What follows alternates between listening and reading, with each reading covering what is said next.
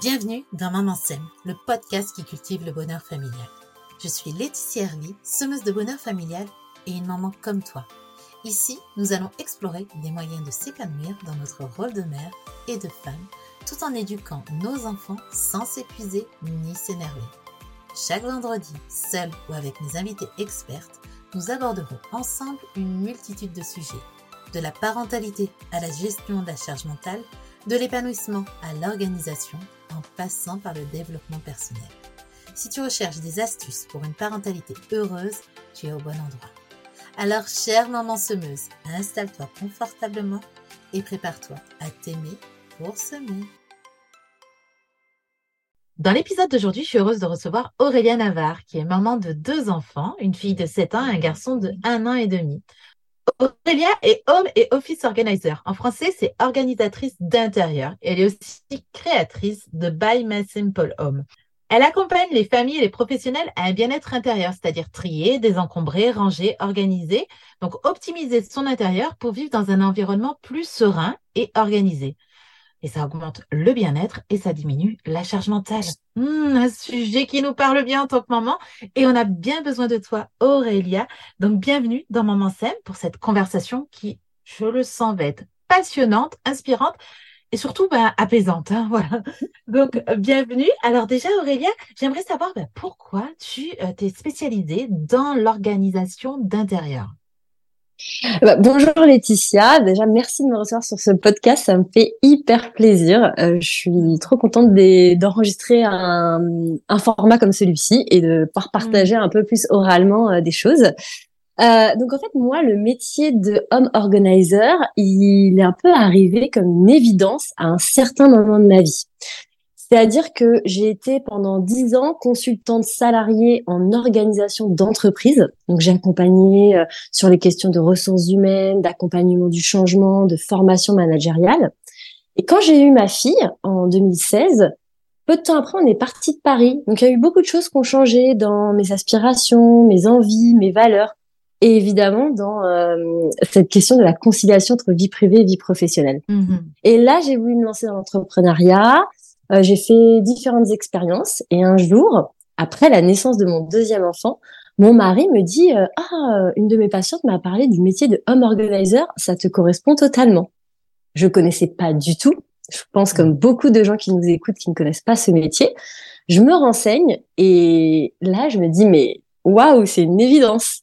Ça allie tout ce que j'aime et mes compétences professionnelles, mes compétences de vie que j'ai acquises au fur et à mesure de mon expérience. Donc voilà, c'est vraiment apparu comme euh, une évidence, quelque chose qui, qui m'a qui m'a donné envie d'accompagner les personnes sur ce sujet-là. Et maintenant que ça fait deux ans que, que j'accompagne euh, en tant que c'est confirmé, c'est bien, c'est bien ma voix pour le moment. Et tu peux nous en dire plus justement sur euh, ce métier que tu connaissais pas et que tu as découvert et qui fait que c'est ta patte et ça te ressemble. Donc, ça, ça, correspond à quoi exactement ce métier? Parce que ça peut peut-être intéresser des mamans aussi à se lancer, parce que c'est vrai que bah, quand on devient maman, souvent, comme tu l'as dit, on réfléchit, pourquoi pas, à une reconversion, à être plus disponible pour ses enfants. Donc euh, voilà, ça peut euh, nous intéresser en tant que maman pour une reconversion, mais en tant que maman aussi pour s'organiser. Donc, est-ce que tu peux nous en dire plus? Oui. Alors, si tu veux, le home organizer euh, va vraiment s'intéresser à l'organisation de la maison, d'accord? Mhm. Après, il y a aussi euh, une autre branche qui est plus l'organisation familiale, qui est aussi très intéressante. Pour le moment, moi, je travaille principalement sur l'organisation de la maison. Donc, c'est de se dire qu'est-ce qui fonctionne, qu'est-ce qui fonctionne pas chez moi, pour que mon quotidien, dans mon intérieur, il soit agréable, pour que je me sente bien chez moi? Donc, on mhm. intervient beaucoup sur des problématiques de désencombrement. Puisque l'encombrement, c'est vraiment quelque chose qui pèse et sur le quotidien, et même si on s'en rend pas compte, sur, euh, sur ce qu'on ressent, sur son bien-être intérieur. Bien sûr. Voilà. On intervient aussi beaucoup sur des problématiques qui sont de l'optimisation, de la réorganisation d'espace. Comment mieux organiser un espace, une zone, ou toute ta maison évidemment, pour que ce soit plus facile au quotidien d'aller chercher quelque chose, de ranger les choses, de gagner du temps à ranger, de pas être tout le temps en train de chercher quelque chose, de pas ouvrir un placard et que tout te tombe dessus, plein de choses comme ça. Ok. Et, et tu parlais justement de, de ces deux pôles, donc ce côté organisation familiale et organisation de la maison. En quoi c'est différent du coup? L'organisation familiale, on va plus intervenir sur qu'est-ce qui bloque dans ton quotidien vis-à-vis soit de tes routines, soit de la gestion de, de tous les impératifs que tu as? Je Mhm. vais en parler parce qu'aujourd'hui, moi, je vais plutôt me concentrer là-dessus. Je pense que c'est plus euh, ce qui intéresse et c'est plus facile de donner des éléments là-dessus dans un podcast que sur euh, comment je j'optimise ma maison. Mm, mm, mm. Donc, euh, c'est après, c'est des choses qui s'imbriquent en fait, Euh, parce que pour moi, si tu veux te faciliter le quotidien, faut que tu travailles un peu sur les différentes dimensions. Et ta maison, ta vie de famille, tout ça, c'est une sphère. Et oui, oui, ça s'imbrique pour avoir justement cet allègement et, et, et ce Exactement. côté un peu bien-être. Et d'ailleurs, on parle de bien-être intérieur et on, on- aménage son intérieur, on fait en sorte, enfin, c'est lié, quoi. Une maison euh, organisée, une maison ordonnée, donc cet intérieur dans lequel on vit, c'est l'intérieur aussi euh, de nous-mêmes, où on se sent justement beaucoup, euh, parce que souvent quand, moi, des fois quand je suis pas bien, etc., je vais mettre à ranger et je me sens mieux. Donc l'intérieur, ma maison va agir sur mon intérieur euh, émotionnel, psychologique, euh, état d'être. Donc ça, est-ce que tu le vois? Est-ce que tu le remarques quand tu accompagnes les personnes? Ah mais complètement, parce que si tu veux, en fait, quand ta maison elle est en désordre, au sens très large du terme, hein, je te parle pas que Mm. du bazar euh, apparent, ça a un impact à la fois direct et indirect. L'impact euh, direct, c'est comme tu l'expliques sur ton bien-être, sur ce que tu ressens. En fait, si tu te mets dans une pièce où il y a plein de choses, euh, tu vois, t'as l'impression que ça va te tomber dessus, etc. Mm, mm, Forcément, tu, tu vas, tu vas pas te sentir très bien. Euh, alors que si tu es dans une pièce euh, qui est apaisante, tu as un fauteuil, tu peux t'installer autour de toi, c'est c'est fluide, etc. Bah ton corps naturellement va se relâcher. Il y a plein de choses comme ça qui se jouent, qui fait Mm. que vraiment, même dans ta sérénité intérieure, ça a un impact. Et quand je disais que ça a un impact aussi indirectement, c'est que tout simplement, si ta maison elle est en désordre, encore une fois au sens global du terme, ça te complique la vie forcément que tu vas mettre plus de temps à chercher les choses, plus de temps à ranger, plus de temps à, euh, avec les enfants, euh, faire une activité. Donc, ça va peser sur ton quotidien. Tout à fait, ouais. Donc c'est pour ça que c'est vraiment important de s'y intéresser. Alors, on parle depuis le Exactement. début d'organisation. Euh, mais c'est quoi en fait l'organisation? Qu'est-ce qu'on entend par là? Parce que ce qu'on soit OK sur, sur le terme en fait. Alors, l'organisation, si tu veux, si tu prends une définition très commune, on parle de euh, la nécessité de structurer euh, de, par rapport à l'atteinte d'un résultat. Donc, ce qu'on peut Mhm. retenir sur quelque chose d'un peu global, c'est qu'est-ce que tu décides de mettre en place pour atteindre ton résultat? D'accord? Mhm. Ça, c'est la première chose. Maintenant, si on parlait de l'organisation dans une dynamique euh, d'entreprise, on va beaucoup de parler de performance, de choses comme ça. Je pense pas que c'est ce qui nous intéresse aujourd'hui. Nous, dans notre vie de famille, ce qu'on veut, c'est être bien, c'est pas être performant, tu vois? Oui, bien sûr. Voilà. Donc, moi, ce que je te propose, vu que on est sur un épisode qui essaye de mettre en lien organisation et charge mentale, c'est plutôt de partir de la définition de la charge mentale pour parler de l'organisation de façon concrète. Bien sûr. Donc, si je peux te proposer une définition de la charge mentale, tu me dis si ça te va. C'est euh, le poids psychologique que fait peser la gestion des impératifs familiaux, parentaux, sociaux, professionnels, etc. Donc, on parle des impératifs, la gestion des impératifs dans notre quotidien. Et oui, c'est ça la charge mentale. Je dois gérer euh, les tâches ménagères, je dois gérer les devoirs des enfants, je dois gérer les rendez-vous chez le dentiste, euh, les activités extrascolaires, etc. C'est tous ces impératifs qui pèsent sur nous. Et pour moi, quand on parle de gestion des impératifs, on parle d'organisation. De la gestion sans organisation, c'est quelque chose qui va dépendre uniquement de tous les facteurs extérieurs, sauf de toi. Je vais te Mm. prendre un exemple concret de saison. Euh, on a bientôt les spectacles de Noël de nos enfants, je pense pour la plupart des mamans euh, qui nous écoutent. Si tu veux, si tu tout d'un coup tu te dis la veille du spectacle de Noël, ah demain c'est le spectacle de Noël, euh, ok, bon comment je gère le truc? Ouais, mais tu devais préparer des cookies. Euh, Il n'y a pas de garderie ce jour-là, donc tu dois récupérer tes enfants à 16h, tu finis à 18h. Je sais pas, tu as ton petit bébé de 6 mois que tu n'avais pas envie d'emmener là-bas parce que c'est une salle des fêtes bourrée de 100 enfants surexcités. Si la veille, tu gères ces histoires-là, tu as à peu près un grand nombre de chances que ça soit le bazar le lendemain, que ta charge mentale elle explose en vol. Tu vas devoir tout d'un coup faire tout dans une journée. Si tu es organisé, eh ben, tu as anticipé, tu as planifié, tu as prévu ce que tu allais mettre en place, tu as identifié quels allaient être les enjeux. Je veux pas amener mon bébé dans une salle des fêtes où il y a 100 enfants survoltés. Et tout ça, c'est l'organisation, c'est ce qui permet de faire en sorte que l'événement se déroule de façon la plus agréable et la plus sereine pour tout le monde. Ouais, on rentre là dans le vif du sujet, hein. c'est concret. Exactement. Et peut-être pour euh, que tout le monde après on soit sur les, les mêmes bases et qu'on se représente bien les choses, j'ai envie de partager quatre composantes qui sont essentielles dans l'organisation et je pense que ça aidera à définir l'organisation. Ces quatre composantes, en fait, c'est la première composante, c'est la planification et l'anticipation. La deuxième composante, c'est l'identification des enjeux. La troisième composante, c'est la recherche de solutions. Et il y a une quatrième composante un peu en trame de fond qui est la rigueur anticipation et planification, identification des enjeux, recherche de solutions et en trame de fond la rigueur. Mais je vais aller sur des exemples concrets après. Concrets. Ouais, après, je pense dans le plus. Bah oui. et juste, je dirais une dernière pression qui est importante, vraiment, vraiment, vraiment, c'est ce que n'est pas l'organisation. Hmm. L'organisation, c'est pas quelque chose de rigide. C'est pas quelque chose qui est là pour nous mettre des cadres qui vont nous poser plus de contraintes qu'autre chose. L'organisation, c'est pas une pression supplémentaire à justement la performance ou euh, être parfaite ou tout réussir. L'organisation, c'est un levier pour se faciliter le quotidien. Ça doit juste être ça. C'est important de le dire parce que c'est vrai que des fois, on voit ça comme une charge en plus dans mm-hmm. notre quotidien voilà, s'organiser, etc. Oui, mais il faut que je mette des choses en place. On, a beaucoup de, de, de styles de, de bullet journal, de mm. d'applications, des choses comme ça. Et, finalement, ça peut ajouter encore plus de charges, encore plus doutes dans le quotidien et nous épuiser encore plus de pression. Et finalement, on rentre dans, dans l'inverse de ce qu'on veut. Donc là, l'objectif, justement, c'est bah, c'est très bien de dire, voilà, ce que n'est pas l'organisation, c'est pas quelque chose de rigide et ça doit pas être une pression ni une contrainte. C'est un levier, quelque chose qui facilite le quotidien. C'est euh, déjà, je trouve que ça enlève une, un poids, quoi. Ça fait du bien. Et je voulais rajouter des, des petites choses sur la charge mentale.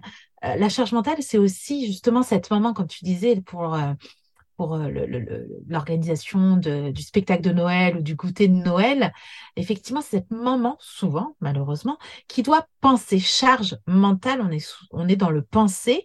Et donc, euh, bah, penser justement à comme tu disais, planifier, etc. Ben oui, je dois faire les cookies. Est-ce que j'ai suffisamment euh, d'ingrédients? Est-ce que j'ai tout pour faire les cookies? Et c'est ça, c'est ce qui pèse parce que souvent dans une tâche, ben, il y a plein, plein, plein de choses euh, à anticiper, à prévoir, à penser.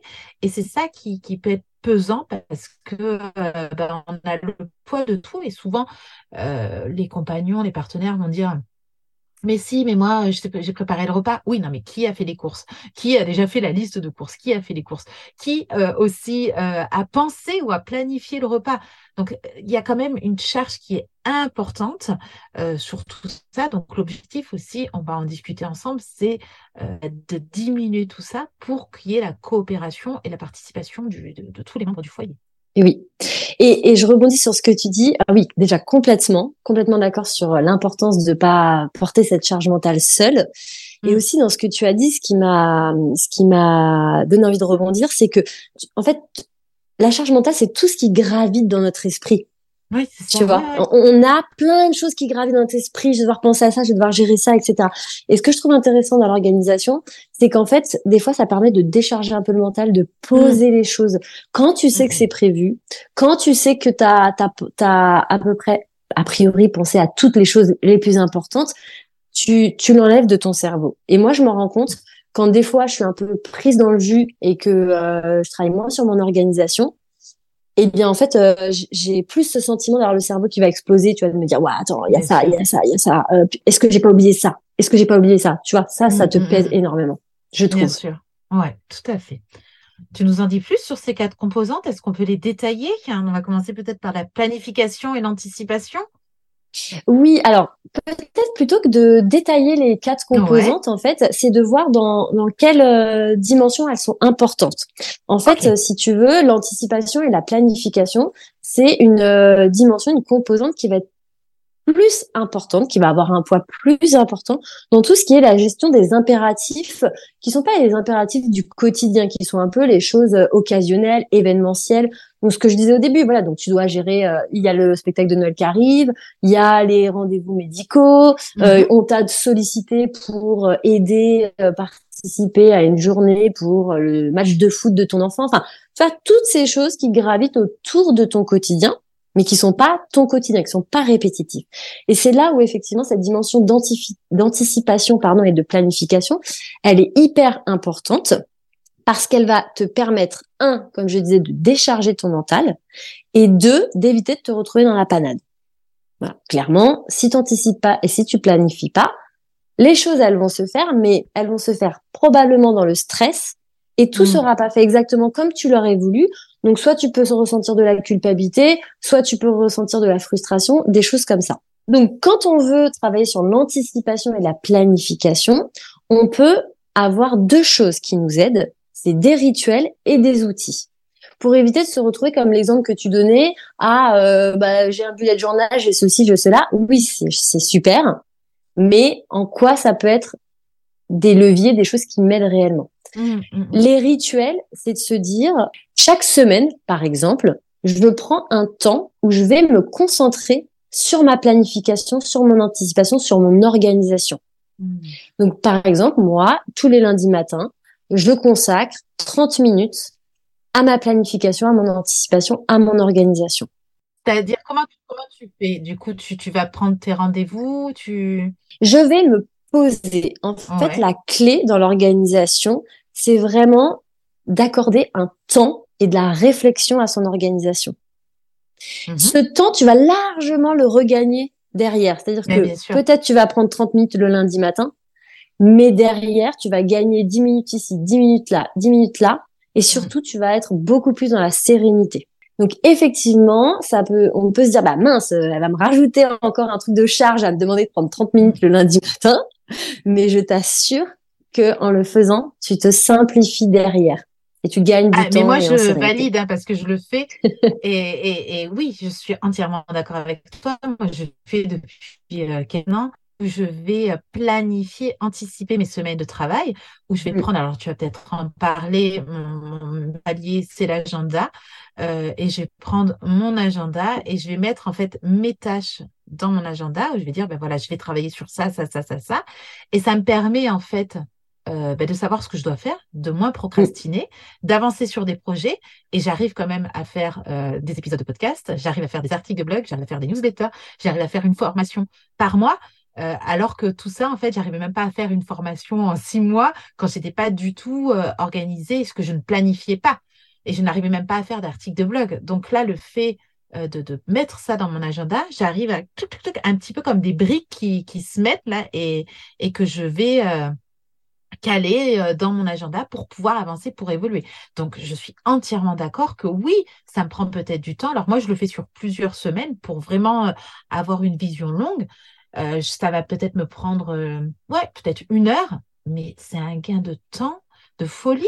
Et, même ça me permet comme tu le dis de pas être en stress et de me dire bon ben voilà si je euh, j'ai pas accordé assez de temps ben hop j'ai un petit peu plus de temps à d'autres moments et de, de pouvoir respirer de pouvoir avancer. Donc, mais carrément, je valide. Donc oui, ça prend peut-être un petit peu de temps, mais c'est du temps de gagner un temps de sérénité qu'on a pour, euh, pour plus tard. Et on le fait sur, euh, sur la tribu Sème tous les lundis matins. On se fait un petit point.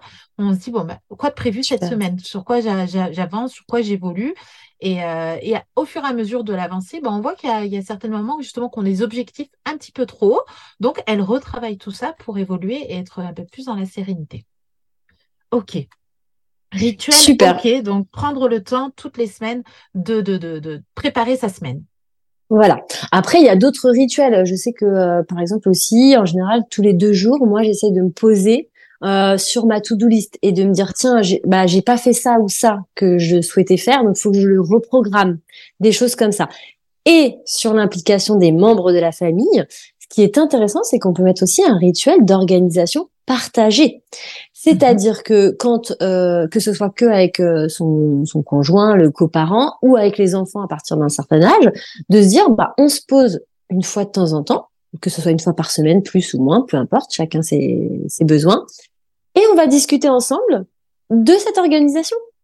Euh, un conseil de famille, du coup. Voilà, comme un conseil de famille, exactement. Comme un conseil de famille, ou peut-être on peut le faire justement dans ce temps de conseil de famille si on l'a déjà mis en place, et dire à la fin, euh, on consacre cinq minutes au sujet de l'organisation.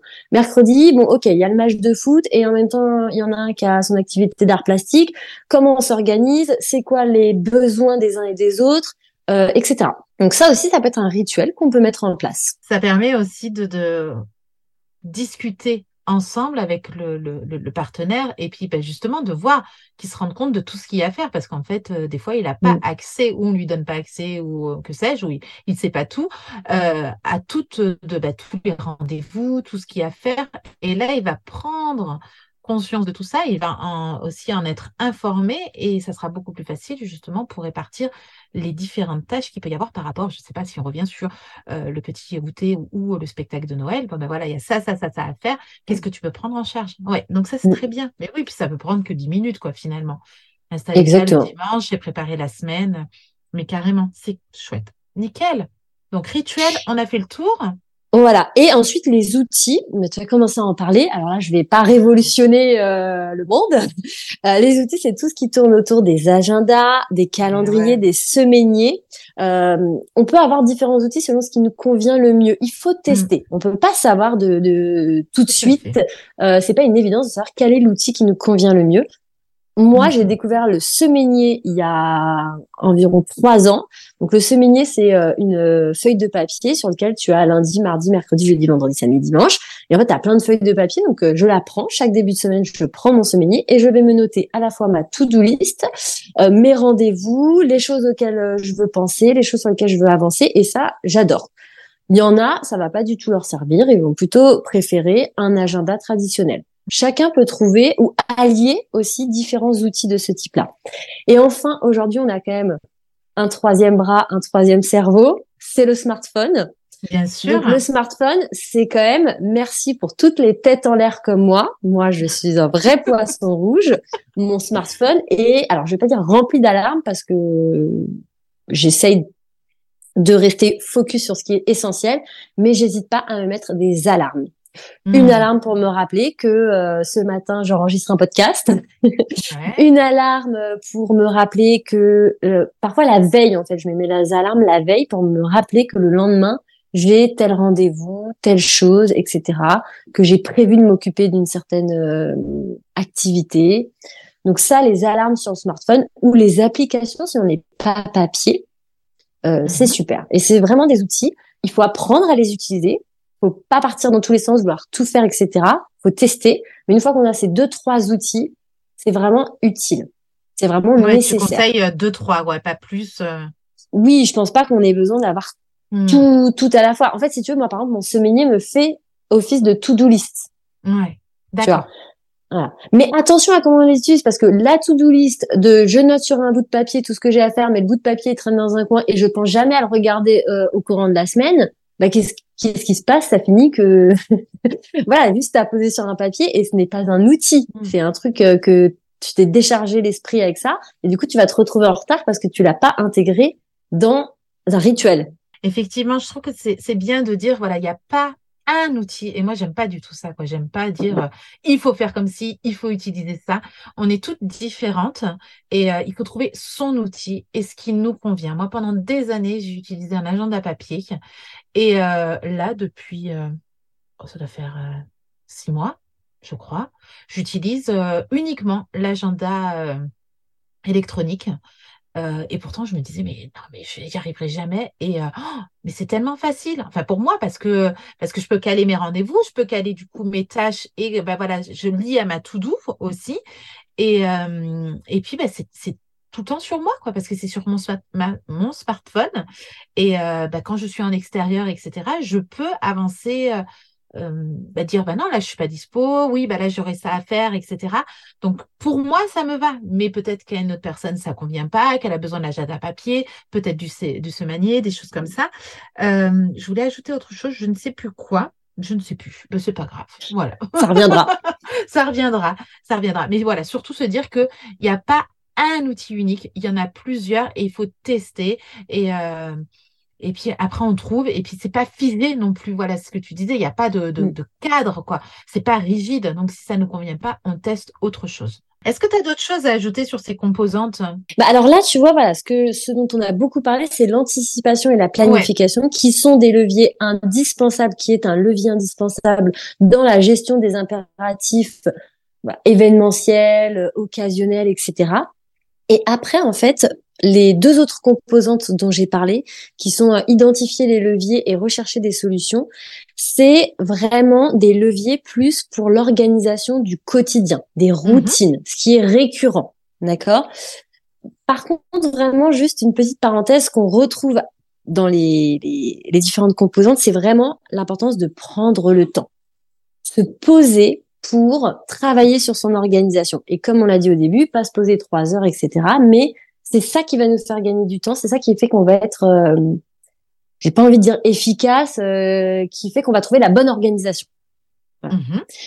Et donc dans la, les impératifs du quotidien, les impératifs routiniers, en fait c'est tout ce qui touche à, euh, par exemple, je dois faire, les, je dois gérer les repas, je dois gérer le linge, j'ai ma la routine du matin avec les enfants, j'ai la routine du soir avec les enfants aussi, tout ça, tout ce qui compose notre quotidien.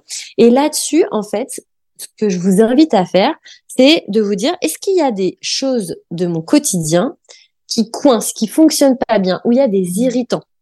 Tu vois, par exemple, oui, je suis toujours en galère au moment de préparer les repas. C'est vraiment le truc qui me prend la tête parce qu'il va toujours manquer un truc dans le placard, parce que les enfants vont toujours râler, parce que je vais manquer de temps. Tu vois, c'est peut-être ça le truc qui coince chez toi. Mmh, mmh, Ou peut-être mmh, que chez quelqu'un d'autre, c'est la routine du matin le matin, toujours, c'est compliqué. On est à la bourre, euh, tout le monde râle, etc. Et donc, l'organisation, pour moi, c'est là qu'il est important de se poser et de se dire, OK, stop. Je décide que ce moment récurrent, cette chose du quotidien, elle va arrêter d'être une crispation, d'être un irritant. On va essayer de comprendre pourquoi et surtout, on va essayer de mettre en place les solutions qui vont bien. Donc, est-ce que je suis claire dans ce que je te dis? Peut-être tu peux donner un exemple un peu concret pour moi, c'est clair. Euh, je, vais essayer de reformuler comme ça pour voir si mhm. j'ai bien compris. Donc, effectivement, donc on a des, routines, des moments à faire dans le quotidien, des choses qui reviennent. Donc, comme tu disais, le repas, le linge, etc. Et le, matin, emmener les enfants à l'école. Et il y a peut-être des moments qui bloquent, des moments où, euh, moi j'appelle ça en fait, euh, qui sont stressants. il y a peut-être des stresseurs. Mhm. Et voilà, toi, tu as appelé ça des irritants. Donc, j'aime bien aussi ce, ce terme. Et l'objectif, c'est de se dire, bah, qu'est-ce qui fait que ça coince? Et de chercher des solutions. Est-ce qu'on est OK là-dessus? Et c'est ça, c'est ça. On le travaille ça justement dans la tribu où j'ai tout un tableau pour euh, justement voir, pour, parce que des fois on ne se rend pas compte en fait que c'est des moments qui bloquent. Et l'objectif de, de, de noter que, bah, que euh, par exemple, il y a eu une crise à telle heure, eh ben, on va se rendre compte que c'est peut-être tous les soirs, à quand on rentre de l'école, qu'il y a peut-être une crise, euh, que c'est compliqué. Et là, on va se dire, bah, tiens, c'est à ce moment-là que ça bloque. Donc, qu'est-ce qu'on peut mettre? Et ça, on mmh. travaille vraiment euh, sur la tribu. Donc, oui, oui, moi, ça me parle carrément. Donc, mais tu vas bien sûr nous aider là-dessus pour essayer, je pense, d'avancer. Oui, alors euh, en fait l'idée c'est de se dire euh, que un changement ça met un peu de temps à se mettre en place, d'accord? Ah, Donc il faut pas tout de suite, voilà, il faut pas tout de suite euh, abandonner, se décourager parce que on se dit bah tiens j'essaie de mettre en place une nouvelle organisation mais ça fonctionne pas, euh, les autres les autres membres du foyer ils suivent pas, tu vois, des fois, on a un peu tendance à, à se décourager rapidement, bah, parce qu'aussi on est pris par son quotidien. Et, et donc, bah, là, c'est un peu la meilleure manière de se planter. D'accord? Donc, ce que je peux proposer, c'est, encore une fois, on se pose pour identifier c'est quoi les enjeux, c'est quoi mes objectifs, c'est quoi les points bloquants, c'est quoi les solutions que je peux mettre en place. Et ensuite, on accepte qu'il va falloir mettre, qu'il va falloir un petit peu de temps pour que les choses se transforment. Et enfin, le troisième point, c'est que pour euh, réussir, il faut être focus. C'est pas facile d'impulser un changement, c'est pas facile de mettre en place une organisation. Tu peux avoir des membres du foyer qui sont résistants, tu peux tâtonner, Euh, il y a des choses qui changent. On n'aime pas le changement. Par nature, l'être humain, il n'aime pas toujours le eh ben changement. Tu vois. Voilà. Ben c'est sortir de la zone de confort, donc. Euh... Exactement. Donc il faut être Mais on dit que justement, quand on sort de la zone de confort, c'est là que la magie opère. Donc osons justement mettre en place ces nouveaux outils et apporter euh, justement de, de, dans la longueur, voilà, parce que les choses se mettent pas en, place comme ça dans un claquement de mm. doigts. Mm. Donc être focus. Voilà, exactement. Se dire je vais me donner trois semaines. Tu vois, en moyenne, on dit que c'est trois semaines pour euh, pour euh, réaliser un changement dans, dans, ta routine. Tu vois, 21 jours, voilà. Euh, je vais me donner trois semaines où je suis vraiment focus là-dessus. Je suis moteur parce que ça demande beaucoup d'énergie aussi mmh. d'impulser un changement. et donc voilà, je suis focus pendant trois semaines à peu près. Et c'est là qu'on va voir que ensuite, quand le changement, la routine elle s'installer, c'est beaucoup moins de charge mentale parce que c'est une habitude, ça se fait plus naturellement, ça se fait dans la simplicité, la sérénité, etc. Tu vois? Hmm. Et si je prends l'exemple, allez, euh, je sais pas, on peut prendre l'exemple de, de, la question du linge. Tu vois, souvent on me dit, euh, je vois, en plus avec les réseaux sociaux, tu vois souvent ça, euh, oui, les panières de linge qui débordent, euh, des choses comme ça. Donc par exemple, si chez toi ton souci c'est le linge, tu vois, ça te demande une charge mentale à chaque fois de te dire ah purée, il faut que je m'occupe du linge. Ah mon dieu, on n'a rien de propre ce matin pour euh, habiller les enfants, etc. Tu vois. Et ben c'est qu'il y a quelque chose à travailler. C'est que tu peux mettre en place une meilleure organisation, un levier qui va te faciliter le quotidien. Donc pour ça, on reprend les trois points que j'ai évoqués. Tu te poses et tu te dis c'est quoi les enjeux? Grosso modo, faire le linge, c'est quoi? Ça veut dire que les vêtements doivent être euh, dans le panier de linge sale, mhm. une machine doit être lancée une machine doit être étendue, le linge doit être plié, le linge doit être rangé dans les placards. Donc, ça fait cinq les étapes. Enjeux, les enjeux, voilà, c'est les étapes. Ok. Voilà, exactement. Ça fait cinq étapes. Est-ce que hmm. moi, je pense que la plupart du temps, c'est pas les cinq étapes qui bloquent. En fait, si tu as un problème avec ton linge, c'est généralement ça va bloquer principalement à une ou peut-être deux étapes. Hmm. Est-ce que tes enfants mettent leur linge dans le panier de linge sale? Sinon, c'est sûr que tu crois qu'il n'y a pas de machine à faire. Est-ce que tu penses à lancer. Les ados laissent par terre dans leur chambre. c'est bien connu. C'est ça, c'est ça. Et quand tu as tout nettoyé, ils viennent avec leur linge, tu sais. Mm. Exactement. Ça peut être aussi que tu oublies de lancer les machines à laver. Enfin, tu vois, il y a plein de choses. Donc déjà, va comprendre, il est où ton souci? À quelle étape mm. se situe le point bloquant? Et ensuite, il va falloir chercher la solution. Donc, est-ce que c'est que, euh, bah, en fait, tu gères tout le linge toute seule? Et c'est pas possible. Tu es maman de trois enfants. Tu es, euh, tu as un conjoint, donc t'es pas tout seul. Donc, euh, comment est-ce que tu peux impliquer les autres membres de ta famille dans ce process de gestion du linge? Ou bien, est-ce que ça peut être justement t'aider de tes outils? Moi, à un moment donné, il fallait que je me mette une alarme pour penser à lancer ma machine à laver, parce que sinon, j'oubliais tout simplement, j'oubliais de lancer la machine à laver. Donc, si tu lances pas la machine à laver, il n'y a pas de linge propre, tu vois. Mm. Donc voilà, tu peux aller chercher un peu des, solutions. Il faut un peu se creuser la tête. Et ensuite, eh bien, tout simplement, tu es focus, comme j'expliquais, pendant trois semaines sur cette solution que tu veux mettre en place, sur ce changement que tu veux mettre en place. Alors maintenant, tous les matins, j'ai une alarme pour me dire de lancer une machine à laver, s'il y a mm-hmm. besoin. Euh, ensuite, maintenant, il y a tel jour, c'est un tel qui plie le linge, tel jour, c'est un tel qui plie le linge. Ou peut-être que maintenant, les enfants sont assez grands et peuvent ranger eux-mêmes le linge dans les commodes. Mm. Bref, il y a autant de solutions que de familles, puisque ça, je ne peux pas donner des solutions toutes faites.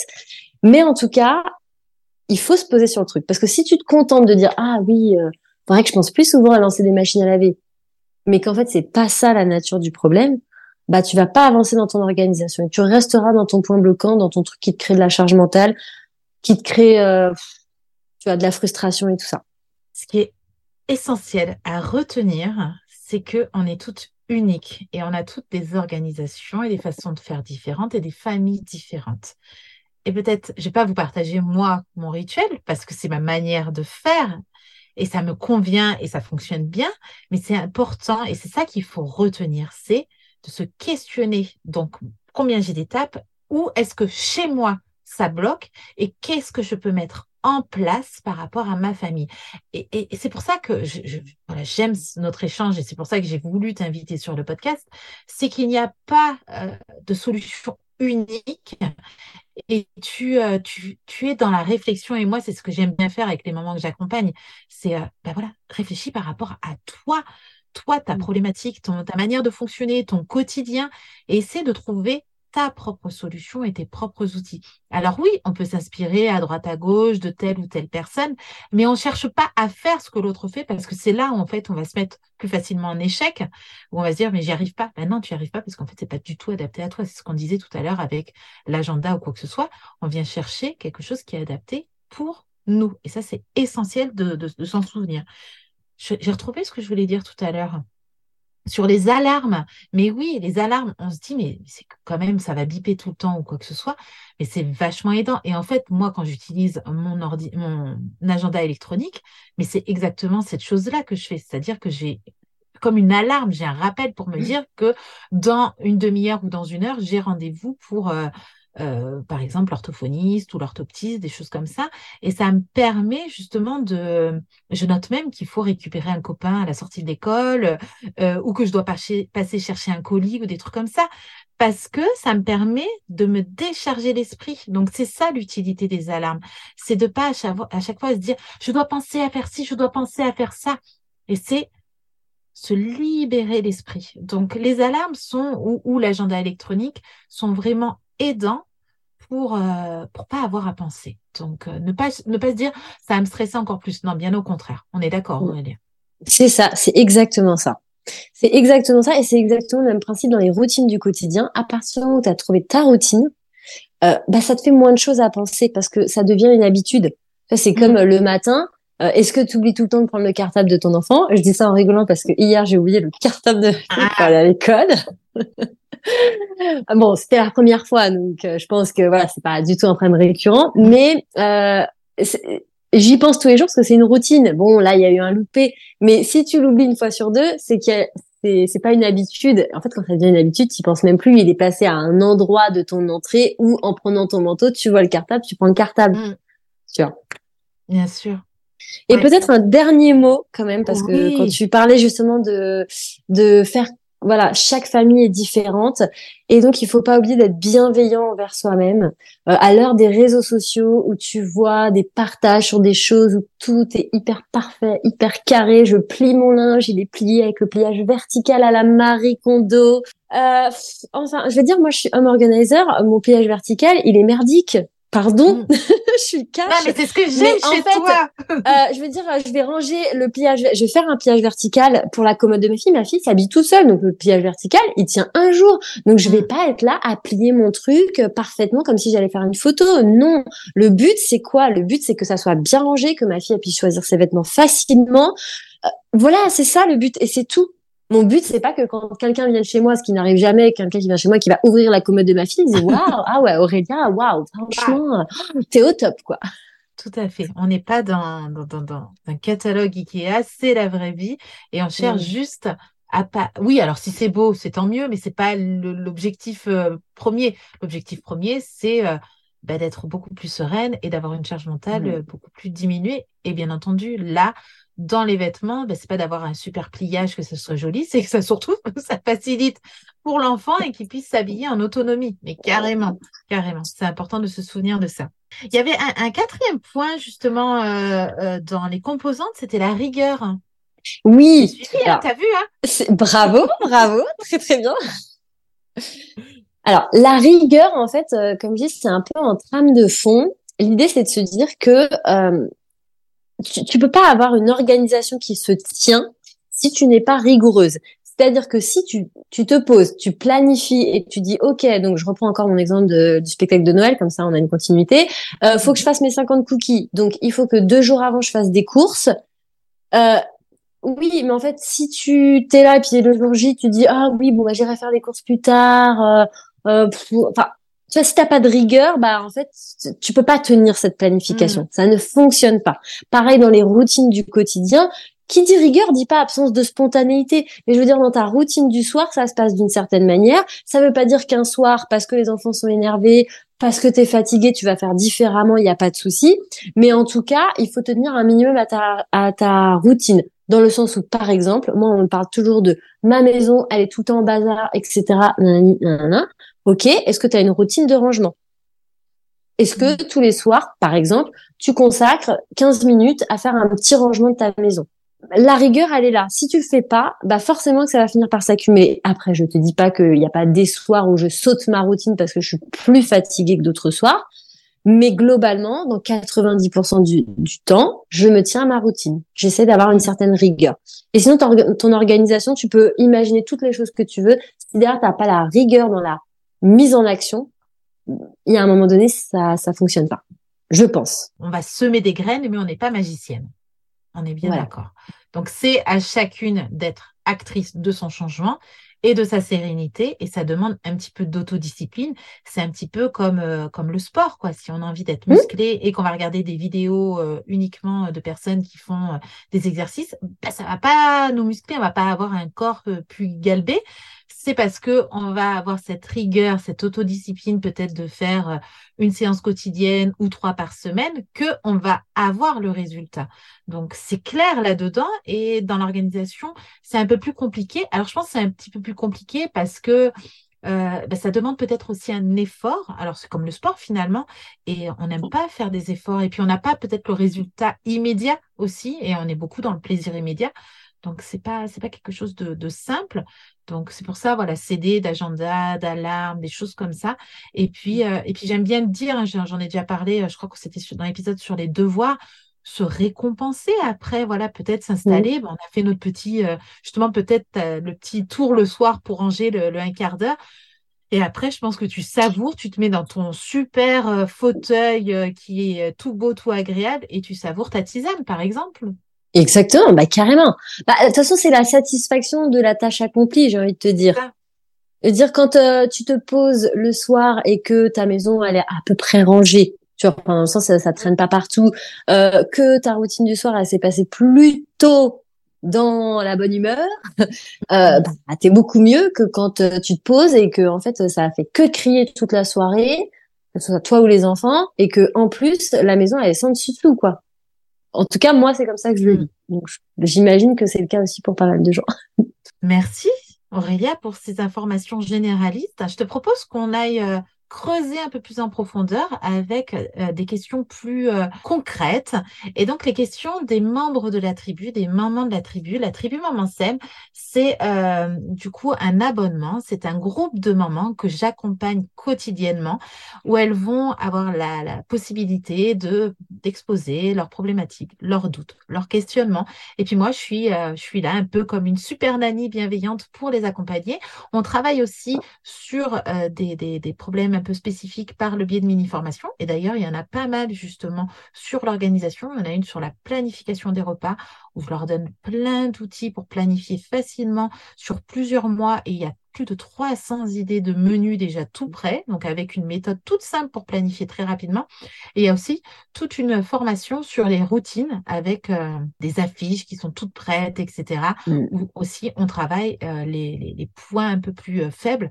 Donc ça, voilà, elles vont trouver les outils et elles ont aussi donc sur les, les, les, mamans de la tribu, la possibilité de poser des questions à nos expertes. Alors, si vous avez envie de rejoindre la tribu, il y a toutes les infos qui sont dans les notes de ce podcast. Alors déjà, question de Févronie. Donc, elles sont toujours ultra contentes de pouvoir poser des questions. Donc, elles te remercient. Merci de nous permettre de poser nos questions. Donc, moi, j'aimerais savoir comment faire pour ne pas se laisser déborder par les tâches ménagères. Personnellement, quand il y en a trop à faire, je perds pied et du coup, je ne sais plus rien, je ne fais plus rien, sauf qu'au final, après, c'est pire le fameux bazar dont tu nous parlais tout à l'heure. Mm, mm, mm. Ok. peut aider Févronie? Oui, alors je pense déjà qu'il y avait pas mal d'éléments de réponse dans ce dont on vient de parler. Bien sûr. Effectivement, les tâches ménagères, euh, ça représente quand même un, volume assez important de notre quotidien qui n'est pas forcément plaisant pour tout le monde. Euh, donc, il faut essayer de réfléchir à la meilleure manière de le gérer pour que ça soit le moins fatigant possible, euh, le moins stressant parce qu'il y a des oublis, des choses comme ça. Donc, par rapport à la question de Féronie, c'est ça? Févronie. Féronie. Ouais. Déjà, la première euh, question que moi j'aurais envie de lui poser si je l'accompagnais, ça serait de dire, OK, bon, les tâches ménagères, c'est assez global. Est-ce hmm. qu'il y a des tâches en particulier qui te posent plus soucis Hmm. Puisque euh, la priorité, comme je dis, ça va être de travailler sur un peu des focus. Et donc, il y aura jamais de méthode, de technique pour tout révolutionner d'un coup et avoir le hmm. sentiment que les tâches ménagères, c'est super léger, ça prend très peu de temps et c'est super cool, tu vois. Mais on peut, euh, si tu veux, aller euh, étape par étape sur déjà ce qui bloque le plus. Est-ce que c'est le linge? Est-ce que c'est les repas? Et voilà, tu viens de le dire. Par exemple, si les repas, c'est ton point noir, euh, il existe des choses comme celle dont tu as parlé, de planification des repas, qui peuvent fonctionner. Après, si ça fonctionne pas pour toi, il faut chercher d'autres solutions. Moi, j'ai toujours, enfin, tu vois, par exemple, la planification au mois, j'ai déjà essayé, j'y arrive pas. Par contre, j'arrive bien à faire la planification à la semaine. Chacun est différent. Bien sûr. Donc déjà, voilà, peut-être se demander un peu, c'est quels sont les points les plus noirs? Parce que finalement, elle a peut-être ce sentiment que c'est très compliqué alors que ça va être surtout sur, euh, je sais pas, le linge et euh, le ménage. Ouais. Et que si elle solutionne un peu plus ça, bah tout va rentrer un peu plus dans l'ordre, en tout cas au niveau du ressenti. Hein. C'est là je parle du ressenti, peut-être j'aurais dû le préciser. Ensuite, ce que tu disais en introduction du podcast, c'est aussi de se demander est-ce que je peux être aidée? Ouais. Par qui? Comment? Euh, Et il y a parfois des périodes de vie où on a plus besoin d'être aidé. Tu vois, genre quand euh, il y a la naissance d'un enfant, quand euh, il y a un déménagement, quand il y a une transition professionnelle, c'est des périodes où on a beaucoup plus besoin d'aide et où mm. parfois on peut aussi accepter de prendre de l'aide extérieure, comme par exemple prendre une femme de ménage. Euh, on souvent on prend pas, on comment dire, prendre une femme de ménage c'est un sacré budget. Mais parfois, peut-être que pendant deux, trois mois, prendre une femme de ménage, ça peut un peu nous soulager. Voilà. Alors, moi, je vais, je vais juste mettre un bémol. Parce que bien sûr. On dit souvent, on dit que c'est un sacré budget.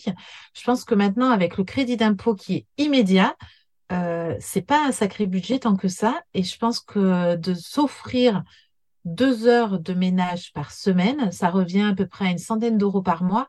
Ça peut être un petit bonus et ça va permettre de, bah, de gagner pas mal de temps. Donc, il faut pas oublier que euh, maintenant, on a quand même le crédit d'impôt immédiat et, euh, et, ça réduit vraiment, vraiment la charge. Donc, euh, voilà, c'est quand même pas mal. Il faut y penser. Et ça, des fois, on n'y pense pas. On se dit, ah ouais, c'est très, très cher. Mais euh, le crédit d'impôt aide énormément. Et il me semble, alors, je sais pas, peut-être tu as plus d'infos, Aurélia, et à voir que à la naissance d'un enfant, et je crois particulièrement pour le troisième, on peut avoir des aides de la CAF pour justement avoir des personnes qui viennent nous aider pour le quotidien. Mais ça, je crois qu'il faut s'y prendre très très tôt. Il y a un budget. Euh, moi qui ai eu mon, qui ai eu mon troisième enfant, c'était en fin d'année, il y avait plus trop de budget, donc j'ai pas pu euh, avoir tout ça. Mais c'est des possibilités. Donc juste y penser, s'y prendre un peu plus tôt et euh, pour pouvoir profiter de tout ça. Donc voilà, il y a quand même des aides et des choses qui permettent de réduire cette charge financière.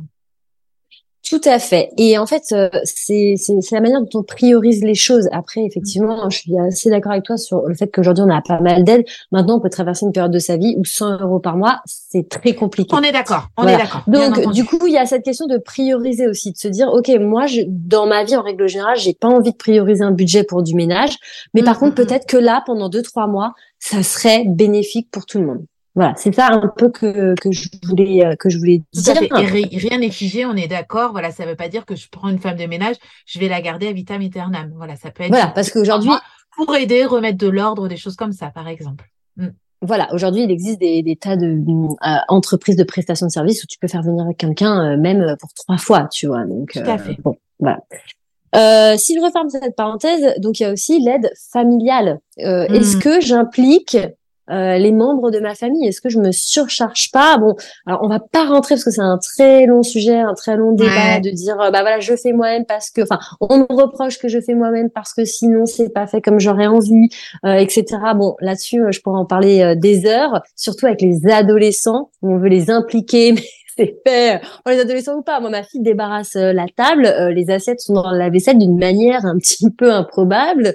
voilà, on connaît tous ça. Bon, je, je pense pas qu'on ait le temps de rentrer dans le sujet, mais en tout cas, quand même, se demander est-ce que je peux impliquer davantage les membres de ma famille dans les mm. tâches ménagères, les tâches du quotidien. Ça reste important. Qu'est-ce que je pourrais dire d'autre euh... Et ben donc après, voilà, la question des routines.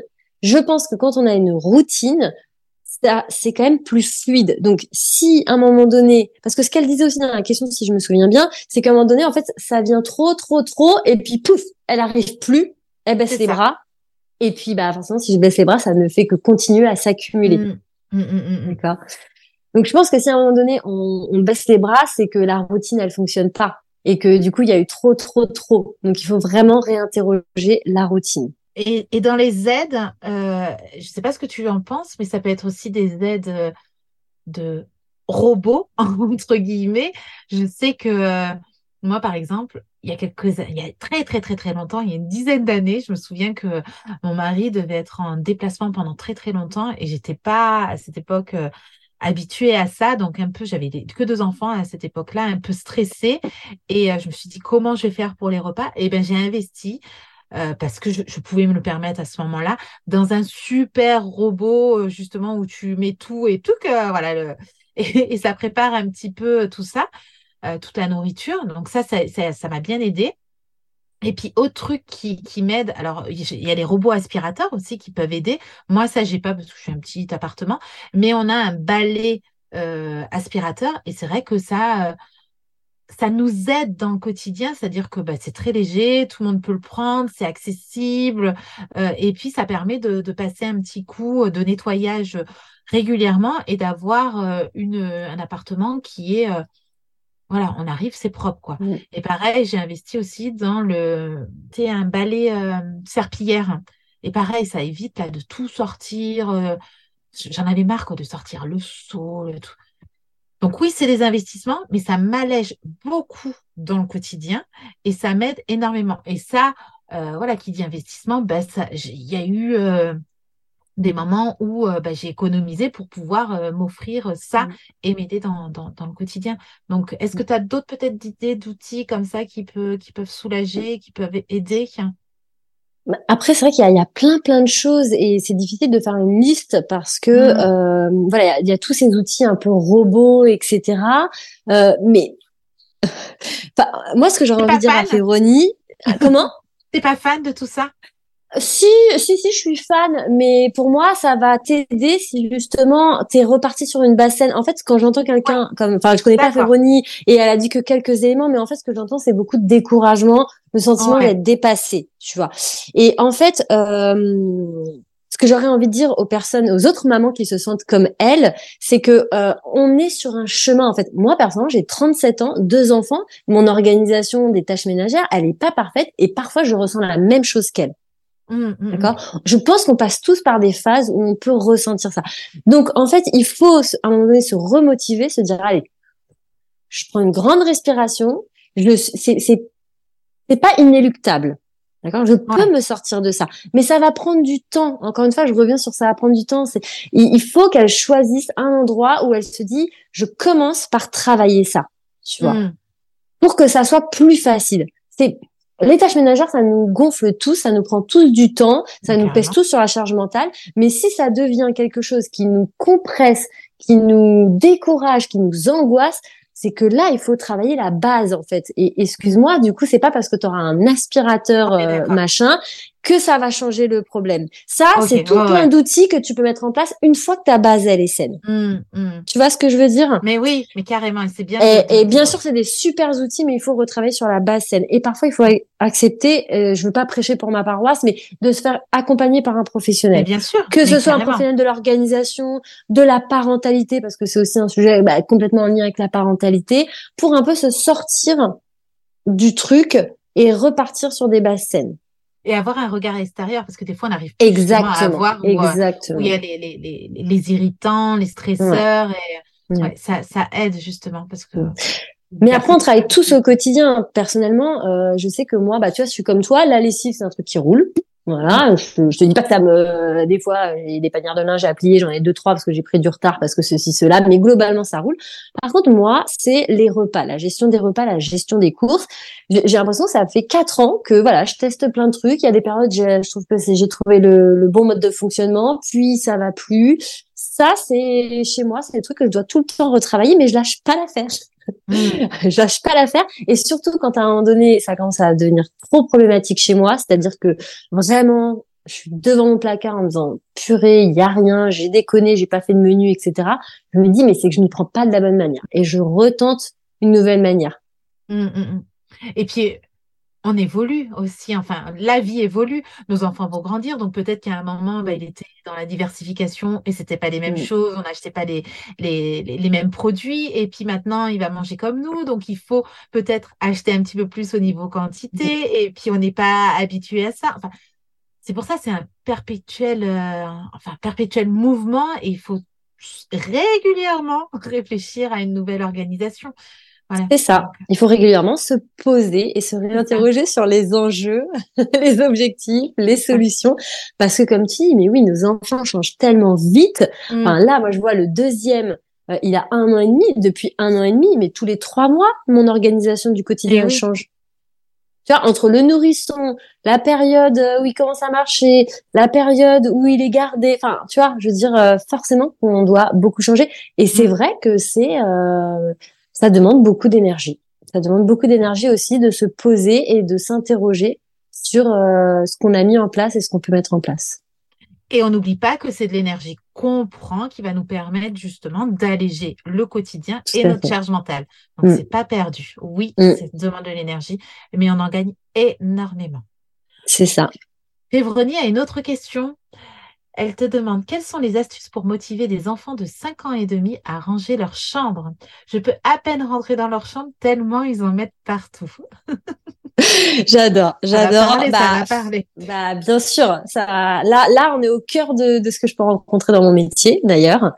Euh, là, tu vois, on serait en, en, live, je pourrais filmer je pourrais te montrer, voilà, montrer à tout le monde la chambre de mon fils. Euh, je peux à peine poser les pieds par terre parce qu'il est en plein jeu de Lego et de non de Playmo. Il a tout sorti. Enfin, mm. il y en a partout.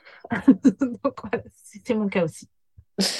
Alors, je vais donner des conseils euh, sur euh, deux bases euh, pour Févronie. Donc, la première chose, encore une fois, je répète, pour que les choses fonctionnent, il faut une base saine. Donc, mm-hmm. déjà, est-ce que dans la chambre de ton enfant, il y a un changement suffisant et approprié? Parce que si tu demandes à ton enfant de ranger, mais que finalement il a que deux tiroirs pour ranger tous ses jouets, forcément ça marche pas. Pareil, est-ce qu'ils sont appropriés, appropriés à son âge, appropriés au type de jouet? Tu parles des fameux Lego, on connaît. Alors moi j'ai pas les Lego, moi j'ai les Playmobil. Tu vois, c'est mm. un peu euh, dans le, même esprit. Euh, Qu'est-ce que tu as prévu comme rangement pour ranger euh, les Playmobil, les Lego, le circuit de voiture, euh, les tous les trucs de poupées, j'en sais rien. Est-ce que c'est intelligemment pensé, avec peut-être des étiquettes, euh, mhm. avec des, des, des, accessoires, donc des, des, boîtes, des paniers, des choses comme ça, qui euh, sont suffisants pour ranger. Tu vois, il y a tout ça. Il faut se demander, est-ce que le rangement dans la chambre, déjà, de base, il est suffisant et approprié? Et accessible aussi pour l'enfant pour qu'il puisse ranger en autonomie. Tout à fait. Quand je parle d'approprié, effectivement, je parle d'accessible. Euh, et s'il doit tout ranger euh, dans une commode un peu en hauteur, euh, bon bah c'est c'est forcé que c'est loupé, tu vois. Mm, voilà. Mm. Et la deuxième chose dans cette base scène, c'est aussi est-ce que le volume de jouets est cohérent? cohérent, ben ouais, ouais, Alors cohérent par rapport au nombre d'enfants, cohérent par rapport à l'espace dans la chambre et cohérent par rapport aux besoins de l'enfant. Et là, intervient le désencombrement, le tri. Combien de fois je rentre dans des chambres et en fait je trouve des jouets qui n'ont plus rien à voir avec l'âge de l'enfant. Mmh, mmh. Parce qu'il n'y a jamais de tri qui est fait. Je te parle même pas des jouets qu'ils n'utilisent plus parce que ça les a désintéressés. Mais quand tu vois des jouets de bébés, de tu sais d'éveil là, de premier âge dans une chambre d'enfant de 5 ans, eh, alors oui, mm. si tu veux, on va me répondre oui, mais des fois il aime bien, il joue avec, euh, il le ressort. Oui, une fois tous les trois mois. Et en même temps, à côté, il a d'autres euh, dizaines de mm. jouets. Donc trier, désencombrer, c'est aussi essentiel pour avoir un volume de jouets qui est cohérent. Après, cohérent, c'est propre à chacun. Euh, mais je pense qu'il faut vraiment s'interroger là-dessus. On rentre dans des chambres d'enfants aujourd'hui, il y a une quantité de jouets aussi qui, qui pose question quand même, à mon sens. Mm. Je, rigole parce que c'est exactement notre cas. C'est euh, la succursale euh, de, de, Club. Quoi. Alors pourquoi? Parce qu'il a deux grands frères. Mm. Et en fait, il a récupéré pas mal de trucs de ses grands frères. Et c'est énorme. Je pense que voilà, ce serait un enfant unique, il aurait, euh, il aurait pas probablement pas autant. Donc je fais régulièrement un désencombrement, mais la chambre est, est surchargée, surchargée. Mm. Donc c'est ouais, ça c'est pas évident. Mm. Donc, Donc ça, ouais, c'est un vrai sujet. On peut les euh, encombrer aussi en, en, faisant tourner les jouets finalement. Alors oui, oui. Alors ça, c'est une super astuce, moi que j'adore, euh, et notamment qui peut aider un petit peu à se séparer de jouets quand c'est un peu difficile, ou pour la maman ou pour l'enfant. Ben oui. euh, ce système de rotation de jouets, il est génial. Euh, donc avoir une caisse, euh, voilà, on peut entreposer quelque part euh, un endroit de stockage, enfin un mmh. placard, etc. Et on va faire une rotation des jouets. Premièrement euh, bah, ça réveille leur intérêt pour un jouet qu'ils n'avaient plus dans leur chambre pendant quelques semaines, pendant quelques mois.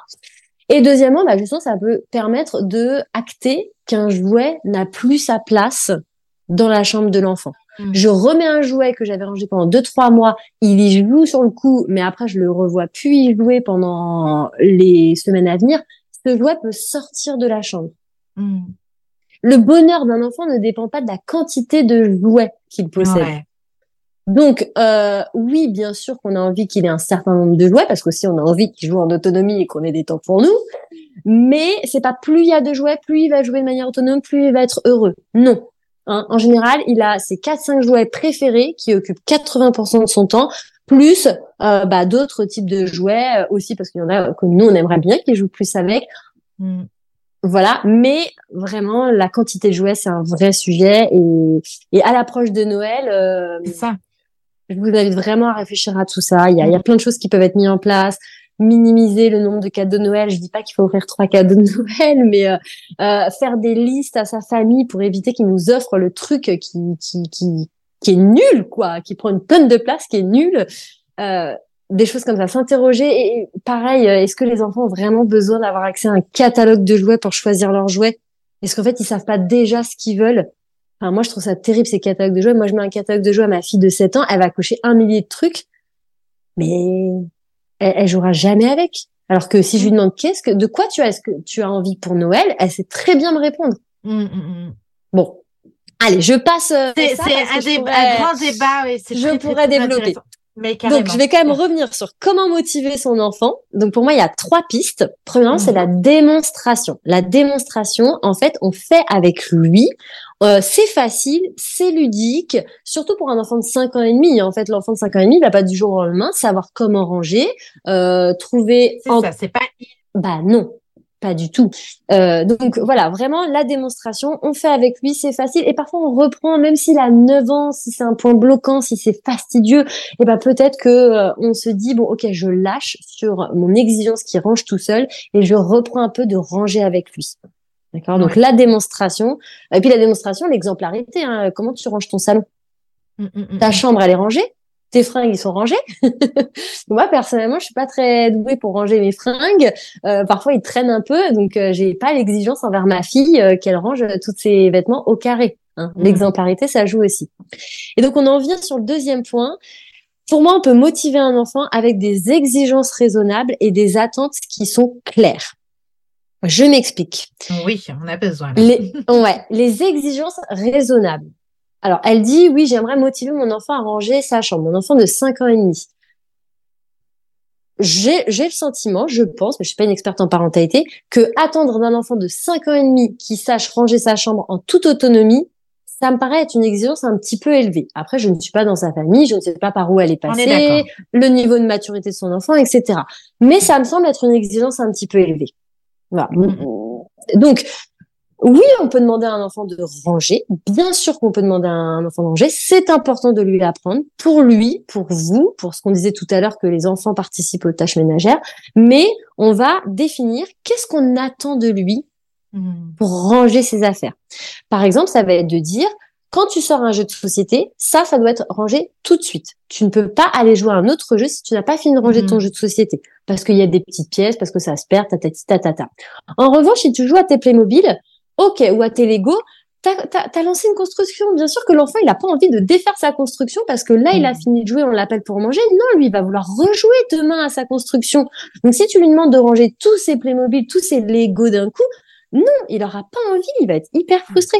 Donc ça peut être de dire, ok, ta, ta construction, elle, elle peut rester en place. Par contre, tu me ranges dans la boîte toutes les petites pièces qui traînent à côté.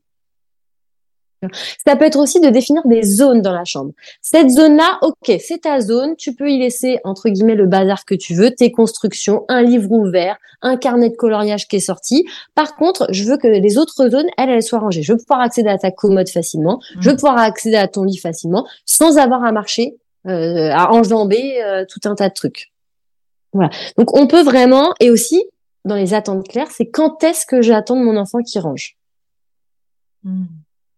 Est-ce que j'attends qu'il range à chaque fois qu'il j'attends qu'il range à chaque fois qu'il a terminé un jeu? Est-ce que j'attends qu'il range à la fin de la journée? Et ça, c'est pareil, ça va être approprié à l'âge de l'enfant. Encore plus chez les jeunes enfants. Bien sûr. Et le dernier point, on va retrouver les routines. Si vous n'avez pas retenu mon histoire de routine à la fin de cet épisode. Ça ne va pas. Donc, voilà, les routines, c'est euh, ce que un peu ce que je viens de dire. Euh, à quel moment je range ma chambre. Il y a les petites routines de rangement immédiat, les petites de routines de se dire, bah voilà, pendant que je prépare le repas, les enfants, pendant cinq minutes, vous faites un petit coup de clean dans la chambre. Mmh. Et une fois par semaine, on le fait ensemble. Surtout chez les enfants en bas âge. Tu peux pas maintenir une chambre bien rangée, euh, désencombrée, si tu participes jamais au rangement de tes enfants. Mmh. Je pense pas. D'accord? Euh, donc voilà, quelles sont les routines qu'on met en place? Qu'on peut mettre en place pour que lui, ça soit, ça devienne un réflexe, ça soit plus facile, etc. Voilà un peu les trois dimensions sur lesquelles on peut travailler pour motiver un enfant. Je suis pas rentrée dans le côté euh, jeu, mettre en place des jeux, etc. Parce que c'est vrai que j'ai pensé plus organisation, mais évidemment, quand je parlais de démonstration, c'était ça, quoi, montrer que on peut le faire en rigolant, on peut mettre un chrono des fois. Les enfants, ils adorent les chronos. Bien sûr, c'est leur univers, c'est le jeu, le challenge. C'est ça, c'est ça c'est qui qui range euh, le plus haut, c'est qui qui range de telle façon, on range à cloche-pied, euh, tu vois, il y a plein de trucs mm. comme ça euh, aussi pour mettre du jeu dans le rangement. Mm. Tout à fait. Déjà, on a des bonnes bases et je vais les appliquer moi aussi. on a une question de F.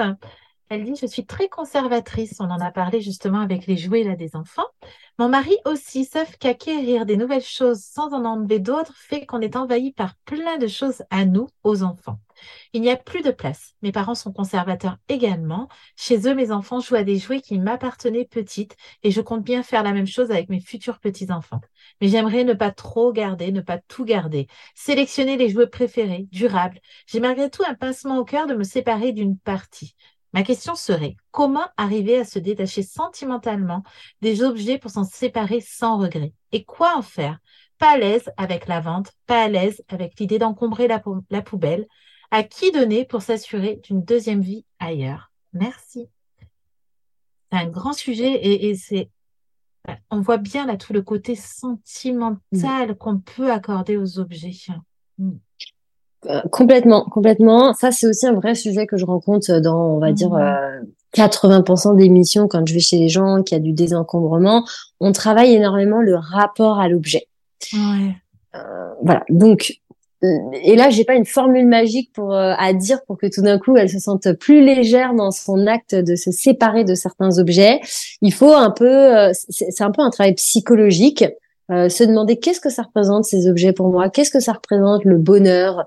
Il y a un livre qui est très bien, le fameux livre de Marie Kondo, que je peux lui conseiller de lire, où elle va parler de la place de la joie dans le rapport à l'objet. Est-ce que cet, euh, cet objet m'apporte de la joie?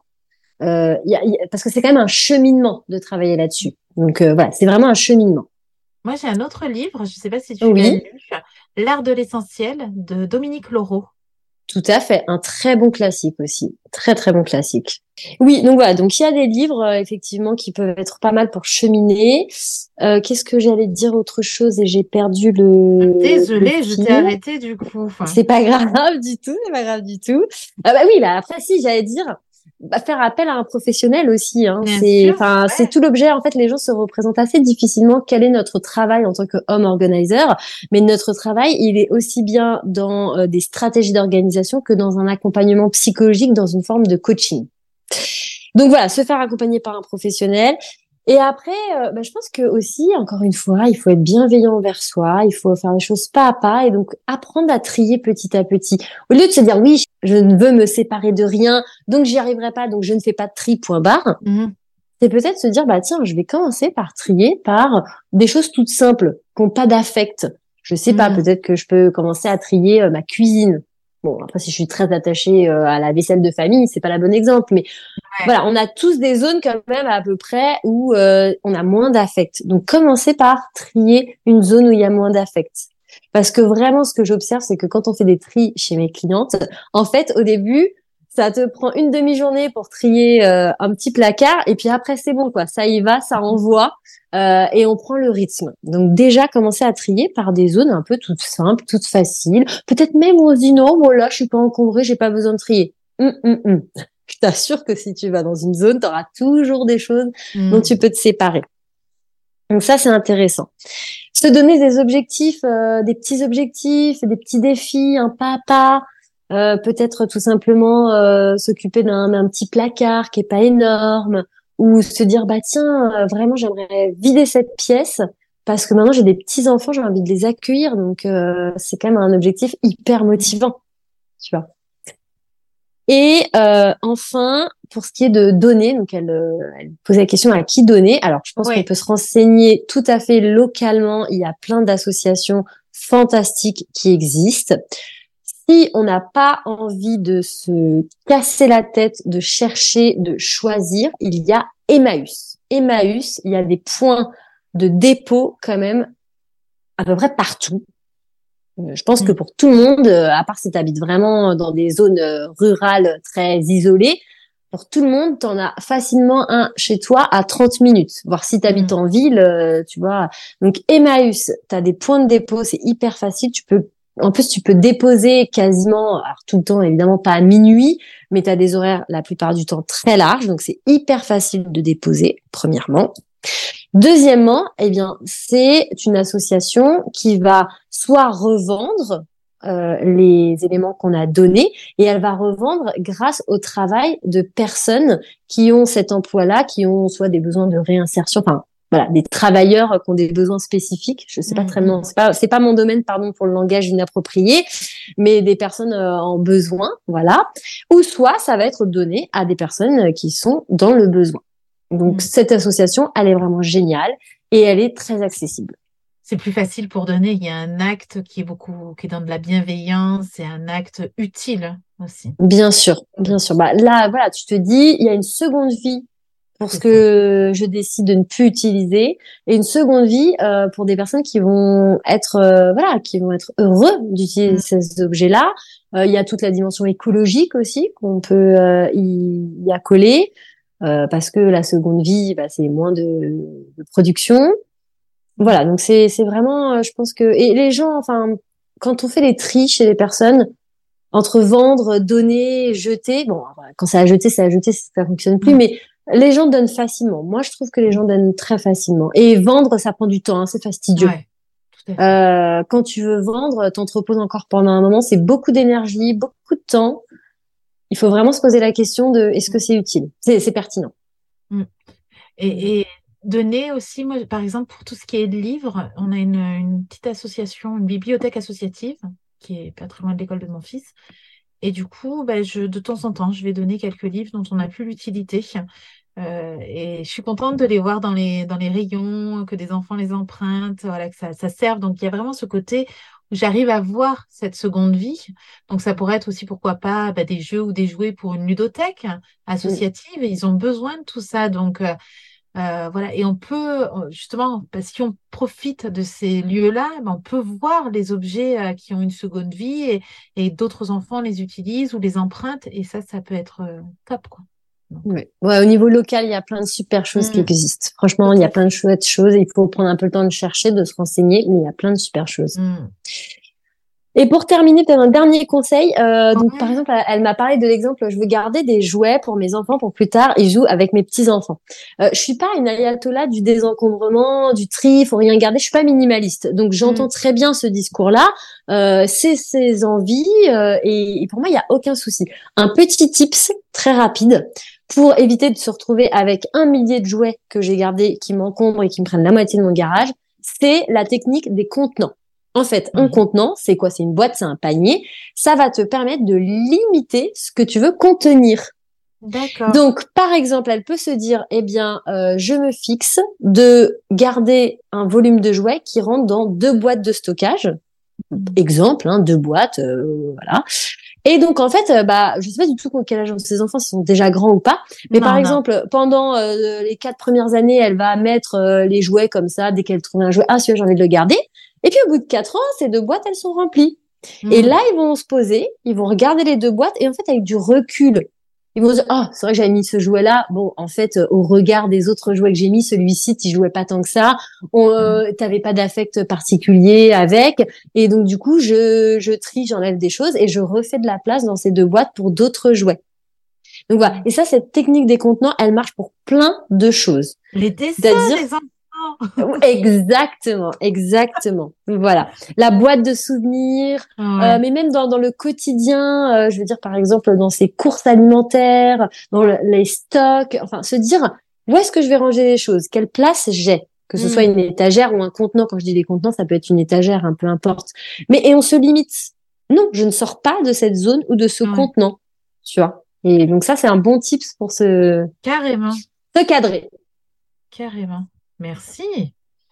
On a une question de Claire, hein. donc elle te remercie aussi pour ce thème très intéressant. Et elle a deux questions. Euh, la première, donc ils ont dans leur entrée euh, un placard, le fameux placard fourre-tout, donc qui est peu pratique en plus et souvent encombré. Et elle se demandait comment ranger et organiser au mieux cet espace. Donc ça c'est sa première question. Et j'enchaîne peut-être pour la deuxième, comme ça mm-hmm. peut-être tu.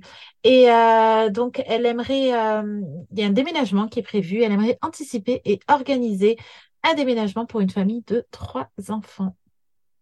Ok.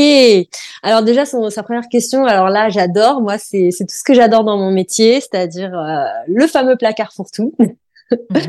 Donc ou l'étagère ou la boîte, hein, on a tous un Oui, voilà, hein. voilà, exactement. Mais surtout dans l'entrée, en plus, euh, très mhm. lieu très stratégique l'entrée. Hein. Il y a quand même des lieux très très stratégiques. Euh, donc là, il y a les trois étapes. Alors, euh, c'est des choses dont je partage, dont je parle souvent sur mon compte Instagram. Donc les trois étapes principales quand on veut réorganiser une zone, l'optimiser, euh, en tout cas ne plus en faire un truc fourre-tout où on se repère plus. Premièrement, la première étape c'est désencombrer. Donc il va falloir faire un tri. On sort tout. Il faut tout sortir d'un coup. Vraiment tout, tout, tout. Et ensuite, et soit on pose par terre, soit on a une grande table à un endroit où on peut voir tout ce qu'on a sorti mm. et on va catégoriser ce qu'on a sorti. Je regroupe ensemble, donc si c'est un placard d'entrée, je sais pas, les chaussures, je regroupe ensemble les accessoires de type bonnet et gants, je regroupe ensemble, peut-être dans l'entrée, il y a des papiers. Enfin voilà, on va créer des catégories. Et une fois qu'on a ces catégories, on va trier chaque catégorie. On se rend mieux compte. Parce que parfois les choses, si on trie en sortant comme ça, eh ben on se rend pas toujours compte qu'en fait euh, le bip euh, du parking là qui est dans l'entrée, on l'a en six exemplaires. Hmm. Parce qu'en fait on l'avait perdu, on le rachète à chaque fois. Et tu vois, ah, on se rend pas compte. voilà. Alors que si tu catégorises bien quand tu sors tout, là tu as tout ensemble et tu dis ah ouais euh, mais pourquoi est-ce que les enfants ils ont enfin mon fils il a cinq écharpes. Parce qu'il a besoin d'avoir cinq écharpes? Tu vois. Quel est le l'intérêt? Oui tu l'as fait récemment en story. Oui, je l'ai fait. Que, ton fils avait, euh, oui, c'est ton fils qui avait, je sais plus combien de manteaux, et tu as dit, mais non, Exactement. En fait, pas besoin d'autant de manteaux, quoi. Parce qu'on me donne beaucoup, et ça, euh, on enfin, quand on vous donne des choses, à la fois, bah, bien sûr, c'est super, mais il faut, il faut savoir dire non des fois, ou en mm. tout cas, il faut savoir vite retrier derrière. Mm.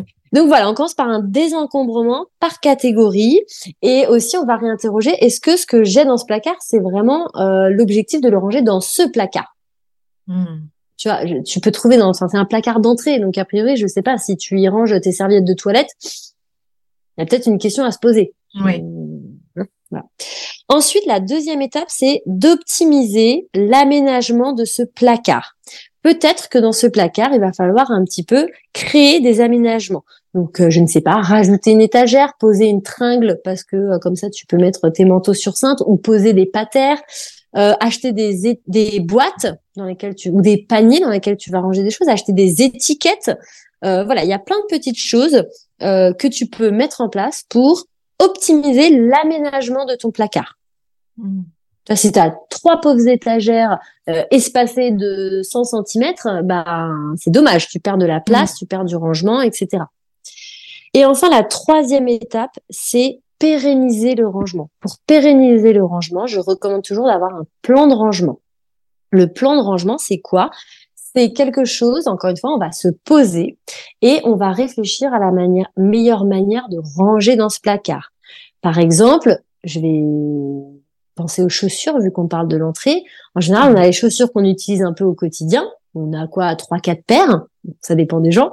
Et puis, on a toutes les chaussures euh, qu'on utilise moins souvent, les bottes de pluie ou, euh, par exemple, une très jolie paire de talons qu'on met en soirée, etc.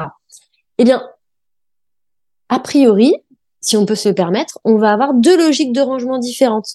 La logique de rangement pour les chaussures que je vais sortir tous les jours, qui doivent être hyper accessibles, qui doivent être tout mmh. devant, à un niveau accessible, et puis une autre logique de rangement pour les autres chaussures. Euh, je vais éviter de mettre tout en haut euh, le panier avec les écharpes euh, et les bonnets des enfants. Voilà. Donc on peut vraiment le. Ah bah, bien entendu, mm. exactement. On peut avoir une rotation, tout à fait. tu as, tu as bien raison. Donc on peut faire un peu un plan de rangement. C'est pas très compliqué. Hein, ça prend 10 minutes. On dessine son placard. On se dit bah voilà, je vais plutôt ranger ça là, ça là. On s'assure que tout a une place ce fameux mantra, une place pour chaque chose, mhm. une chose pour chaque place. Voilà, les trois étapes, désencombrer, optimiser, pérenniser le rangement. Et là, à partir de là, tu repars, tu repars avec une base saine et normalement, ça devrait fonctionner. Après, le, ces petites choses de réorganisation, la première fois, ça va prendre du temps. Par contre, je te le je conseille, surtout dans une zone comme une entrée, de le refaire régulièrement. C'est-à-dire, par exemple, à minima deux fois dans l'année au changement de saison. Mais là, quand tu vas, si tu le fais régulièrement, ça te prend beaucoup moins de temps. Hum, hum. bien sûr. Bien sûr. Et est-ce que tu as des petits conseils justement pour anticiper et organiser son déménagement? Oui, alors effectivement, le déménagement, la question du déménagement. Alors qu'on ait euh, trois enfants, qu'on en ait un, qu'on en ait dix, qu'on soit en couple ou etc. Mm. L'enjeu là, on va retrouver mes, mes fameuses composantes, c'est euh, l'anticipation et la planification. Donc il faut vraiment se faire un rétro-planning de ce que l'on doit réaliser pour arriver au jour J à euh, tout qui est mis en carton correctement. Mm. Donc, qu'il nous reste trois semaines, cinq semaines ou neuf semaines, il faut se poser et voir ce rétro-planning. Dans la manière d'organiser ce rétro-planning, je peux donner deux, trois conseils qui, qui me viennent à l'esprit. Euh, c'est en fait, on va commencer par une première phase de tri et de désencombrement. C'est tellement dommage le nombre de familles que je vois, chez qui j'interviens, et qui me disent ah mais en plus on a déménagé il y a trois mois ah et vous avez emmené tout ça dont vous vous servez plus, c'est dommage parce que mm. il était là le travail. Donc il y a une première phase où on va un peu trier, désencombrer, enfin on va désencombrer, se séparer de tout ce qu'on n'a pas envie d'emmener dans cette nouvelle maison, dans ce nouveau départ. Voilà. Donc ça, évidemment, ça va être tout au début de son rétro-planning. Et ensuite, il va falloir procéder par étapes pour la mise en carton. Et là, je recommande. Premièrement, on commence par les pièces qu'on utilise le moins et on va vers les pièces qu'on utilise le plus on fait un premier tour où on va mettre en carton tout ce qu'on utilise pas quotidiennement, pas régulièrement. Donc, par exemple, je commence par, euh, enfin, je commence. Euh, à un moment donné, euh, je fais la chambre des enfants. Je peux déjà mettre en carton un certain nombre de jouets, un certain nombre de livres, etc. D'accord? Mm. Ça, c'est souvent au moins un mois et demi à l'avance, des choses comme ça. On va commencer tranquillement. Donc, on fait ce tour de mettre tout ce qui n'est pas utilisé régulièrement ou quotidiennement en carton. Et ensuite, on aura un deuxième tour où là, on va commencer à mettre en carton tout ce qu'on utilise, bah, tout le reste, tout ce qu'on utilise quotidiennement et euh, régulièrement. Et on va garder comme si on partait en vacances. On ne garde que ce dont on a besoin comme si on partait en vacances. Et on commence de la pièce qu'on utilise le moins vers la pièce qu'on utilise le plus, ou les zones. Et dernier conseil. Ça, du coup, le dernier tour euh, est, garder ce qui, dont, 1, 2, 3, 4, ce dont on a besoin, comme si on était en vacances. C'est quoi? C'est 15 jours avant. Exactement, exactement. Après, on peut pas dire, on peut pas dire une date précise parce que ta maison, elle fait 200 mètres carrés ou tu habites dans un studio, vous êtes 8 ou vous êtes 2 à la maison. Voilà. Mais grosso modo, oui, c'est dans la quinzaine de jours avant. Hmm. Ok.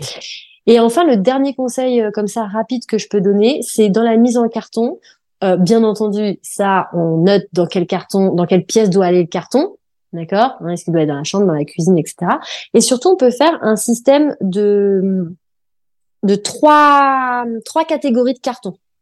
Et ça, c'est facile parce qu'en fait, on va le faire au fur et à mesure. C'est-à-dire que les premiers cartons qu'on fait, par exemple, on peut euh, leur mettre le chiffre 3, on s'en fout, peut-être un mot ou un chiffre, et on saura que le 3, c'est tous les cartons qui concernent des choses qu'on utilise assez peu en fait, et que donc on n'a pas du tout besoin de les déballer prioritairement. Hmm. Parce que dans un déménagement, il y a aussi l'emménagement.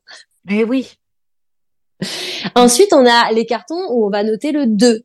Donc le 2, c'est euh, tout ce qu'on utilise peut-être un peu plus régulièrement, mais dont on n'a pas forcément besoin, euh, tu vois, dans les, les premier jour de son emménagement. Et le 1, eh ben, c'est évidemment tout ce dont on a besoin rapidement. Donc euh, voilà, on va vite avoir envie de remettre en place les serviettes de toilette, euh, les éléments de cuisine, euh, des jouets des enfants, tu vois, des choses comme ça, où on se dit que dans les deux semaines où on a emménagé, il faut absolument que ça soit rapidement déballé. Voilà les petites choses que j'ai pensées.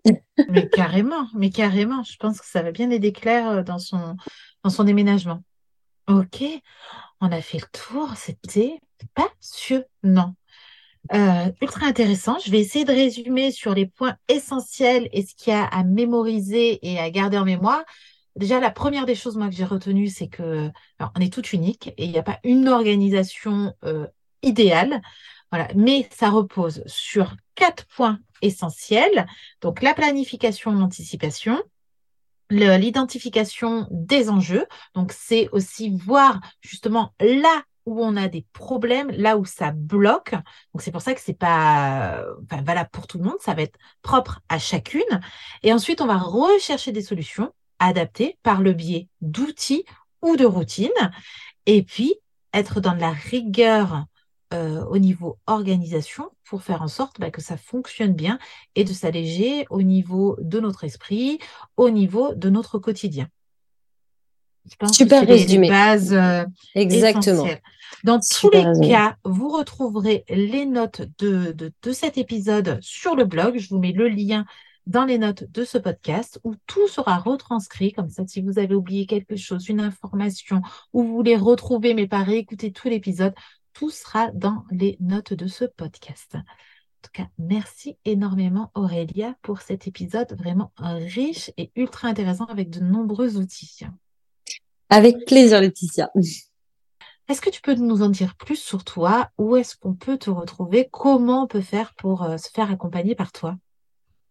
Oui, alors euh, tu avais parlé de mon compte Instagram, donc By Simple Home. Donc là-dessus, je partage un peu euh, parfois des avant-après. J'essaie de partager aussi des astuces. Voilà, dès que je fais quelque chose chez moi ou chez un client où je me dis bah tiens ça pourrait intéresser tout le monde, j'essaie de le partager. Voilà. Ensuite, j'ai un site internet aussi, simple-home.fr. Et euh, là-dessus, vous pourrez en savoir plus sur euh, bah, qu'est-ce que c'est qu'un home organizer, comment ça fonctionne, une prestation, etc. J'interviens en physique sur. Euh, donc moi, j'habite à côté de Nîmes, donc Montpellier, Nîmes, Avignon, euh, Uzès, Aix-en-Provence, voilà, c'est assez large quand même comme périmètre d'intervention en physique. Après, j'interviens aussi à distance pour euh, des accompagnements plus light. Et là, je suis en train de mettre en place, donc c'est pas du tout en ligne, je suis en train de préparer ça, des accompagnements à, en ligne, des accompagnements en ligne. Voilà, des offres, euh, des programmes, pardon, c'est pas des offres, c'est des programmes aussi pour les gens qui ont envie de le faire plus en autonomie. Je pense qu'il y a les deux. Il y a des personnes qui ont besoin d'être accompagnées physiquement euh, ou sous une forme de coaching, euh, tu vois, des choses comme ça. Il y a des gens qui juste manquent un peu de méthode, mais qui ont la motivation, le temps, l'énergie de faire eux-mêmes. Tout à fait. Ben, c'est génial ça. Merci. Je mettrai toutes les informations donc, pour retrouver et poursuivre Aurélia dans les notes du podcast. En tout cas, allez consulter son, site, euh, son compte Instagram parce que, parce que justement, quoi, j'aime beaucoup le fait que tu nous parles de ton quotidien avec euh, ces problématiques, donc ces zones d'ombre, les zones de difficulté, il y a les zones de difficulté, les de quotidien un peu difficiles, euh, nous montrer aussi que ta maison, euh, c'est pas un catalogue Ikea et c'est une maison normale d'une maman de deux enfants et, et, on se retrouve beaucoup dans ton compte et on n'est pas dans des choses très carré, très rigide, ordonné.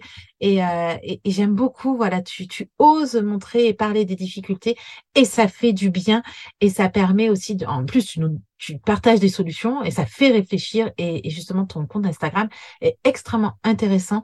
Donc vraiment, je vous invite euh, à le suivre et à, à suivre Aurélia parce que, parce que voilà, c'est un compte vraiment très, très riche et très intéressant.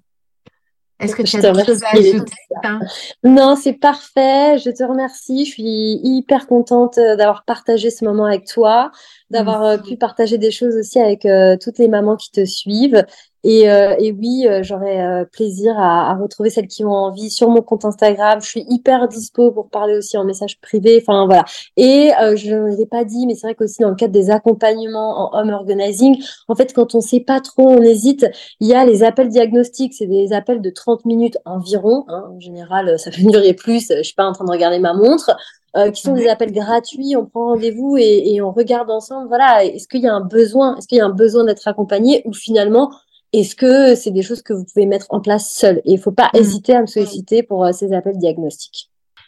On a les mêmes valeurs et je suis vraiment contente de, t'avoir euh, eu là sur euh, l'épisode de podcast parce que c'est ça, c'est j'aide, mais je suis pas là absolument à dire bon 30 minutes c'est fini ou à dire si si si voilà je vais vendre ma presta. Non, est-ce que tu en as réellement besoin? Et ça c'est essentiel.